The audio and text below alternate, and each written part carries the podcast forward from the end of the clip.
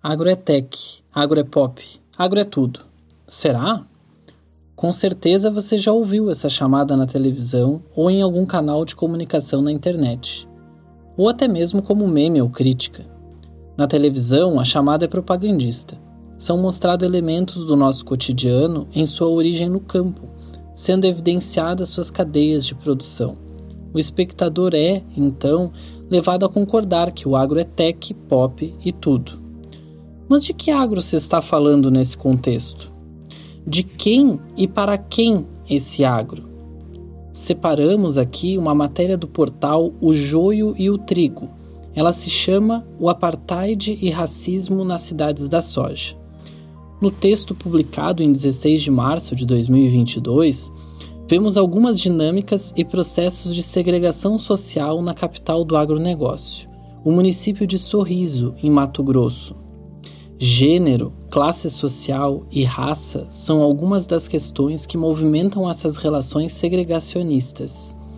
Mas se o agro é pop, como é possível a existência de tantos preconceitos e desigualdades sociais?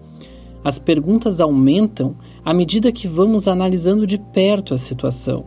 Então vamos propor para vocês pensarem que gente é tech, gente é pop, gente é tudo. Para tanto, preparamos uma temporada temática de estudo sobre o rural, evidenciando outras relações do cotidiano no campo, longe da relação capitalista e de produção de larga escala do agronegócio. Meu nome é Guilherme Rodrigues, sou doutorando em antropologia na Universidade Federal de Pelotas. Está no ar a segunda temporada do podcast Comida para Pensar e chamo aqui a professora Renata Menache para dar boas-vindas às pessoas que nos escutam e explicar um pouco mais sobre a organização desses novos episódios. Olá, sou Renata Menache, professora de antropologia na Universidade Federal de Pelotas. A segunda temporada de nosso podcast, O Comida para Pensar, está vinculada à disciplina de antropologia rural, ministrada por mim no bacharelado em antropologia da UFPEL. Nesta disciplina participam discentes do curso de antropologia e de outros, como ciências sociais e gastronomia. A disciplina tem como proposta possibilitar uma aproximação e reflexão sobre os modos de vida no meio rural, estudando aspectos que podemos encontrar aqui pertinho na colônia de Pelotas e em tantas outras partes em que gente se dedica a cultivar a terra e produzir alimentos.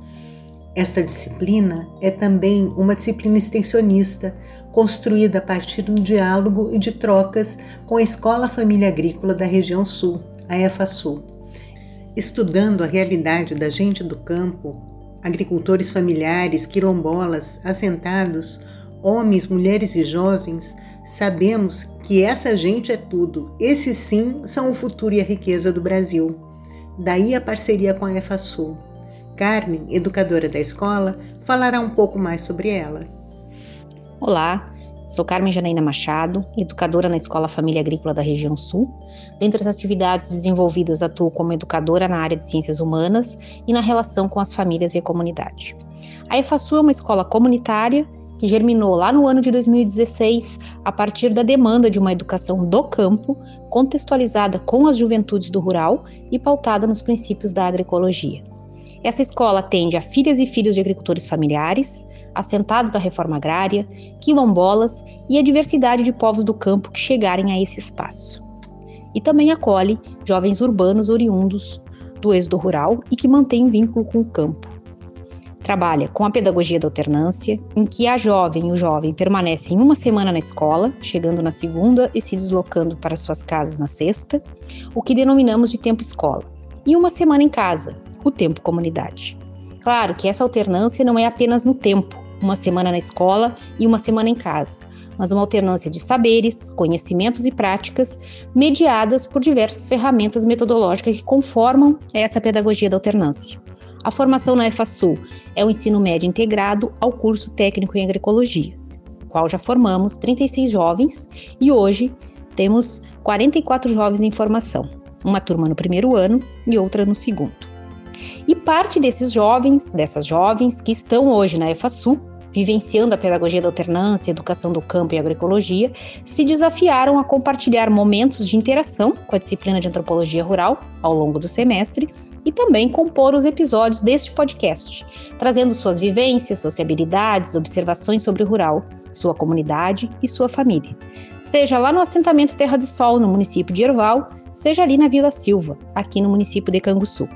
E assim, temos um diálogo muito bacana da literatura trabalhada e apresentada pelas e pelos estudantes da disciplina de antropologia rural e as vivências das juventudes da EFASU. E para contar-nos como estão organizados os episódios, chamo aqui a Janice, que atuou na disciplina de antropologia rural no estágio docência. Bem-vinda seja Janice. Olá, aqui é a Janice Trajano. Eu sou doutoranda em antropologia pela Universidade Federal de Pelotas e faço parte da disciplina de antropologia rural como estagiária docente. Os oito episódios dessa temporada do podcast Comida para Pensar movimentam temas clássicos nos estudos das ruralidades, relacionando questões contemporâneas.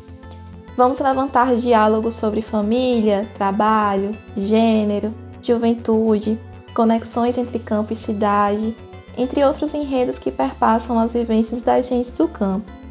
Os alunos da disciplina de Antropologia Rural da UFPEL elaboraram os roteiros e narraram os episódios a partir dos seus estudos no curso, contando com participações especiais de convidadas e convidados que trazem suas observações e vivências no campo. Assim construímos a segunda temporada do Comida para Pensar.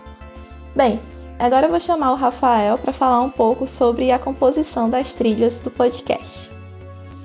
Olá, sou Rafael Meireles, graduando em Música Composição pela Universidade Federal de Pelotas e monitor na disciplina de Antropologia Rural. Nessa temporada do podcast Comida para Pensar, fui responsável pela composição musical e edição de áudio.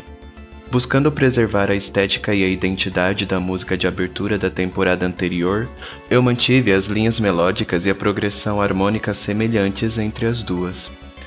Na música que toca durante a fala dos participantes, ao fundo, eu compus novamente uma trilha inspirada na música ambiente, com texturas e timbres eletrônicos.